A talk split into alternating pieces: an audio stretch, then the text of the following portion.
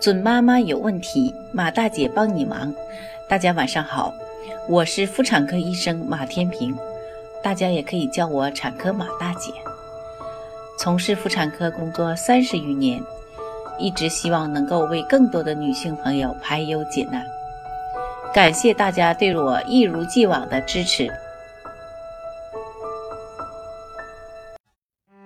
最近在临床上呢，碰到了很多在预产期之前呢，就因为发现羊水量减少来住院的孕妇。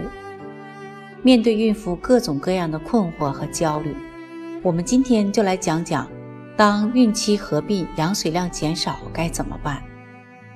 每一位孕妈妈需要知道，在妊娠早期，羊水主要来源于母体血清，它是经胎膜进入羊膜腔的透析液。妊娠中期以后，羊水主要由胎儿尿液生成。羊水对于胎儿非常重要，因为它为胎儿提供了一个恒温恒压的环境，可以保护胎儿避免受到外界环境的机械性损伤和宫缩时压力的直接作用。临床上采用 B 超监测羊水指数或羊水最大暗区。垂直深度两个指标来评估羊水量。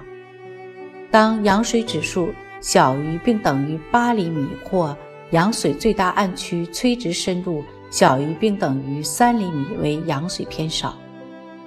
当羊水指数小于并等于五厘米或最大暗区垂直深度小于并等于两厘米，诊断为羊水过少。在怀孕的任何时期。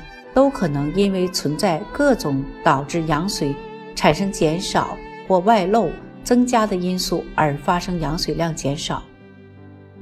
目前临床上常见的引起羊水量减少的原因分为五大类。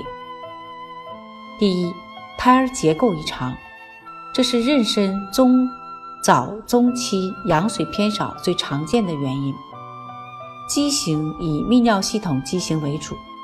染色体异常以二十一三体、十三三体、十八三体等较为常见，所以在碰到羊水量异常时，一定要考虑到羊行羊水穿刺，排除染色体异常。第二，胎盘功能减退，妊娠中晚期单纯羊水偏少较常见原因，多与胎盘微血栓形成有关，在胎儿生长受限。过期妊娠或发生胎盘退行性变，孕妇中较为常见。三、羊膜病变、炎症、宫内感染造成羊膜通透性改变，导致羊水量异常。四、母体因素，母体存在合并症，比如妊娠期高血压疾病、妊娠期糖尿病、妊娠期肝内胆汁淤积症。母体血容量不足、胎膜早破等孕妇容易出现羊水偏少。第五，药物因素，孕妇口服利尿剂、血管紧张素转化酶抑制剂，如卡托普利；前列腺素合成酶抑制剂，如银多美辛；血管紧张素受体拮抗剂，如氯沙坦等。妊娠期发生羊水偏少时呢，虽不会立刻给胎儿带来致命性的危害，但持续的羊水偏少会导致羊水过少，增加胎儿宫内窘迫及新生儿窒息的发生率等。同时呢，导致母亲手术分娩率和引产率增加，需引起重视。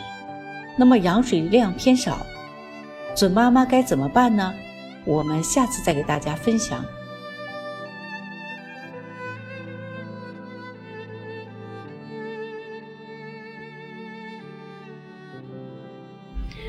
准妈妈有问题，请找产科马大姐。那么今天的分享呢，就到这里了。如果有孕育方面的问题呢，可以加我的助理微信“妈咪助理”，拼音呢就是 M A M I Z H U L I。好，我们期待下期再会。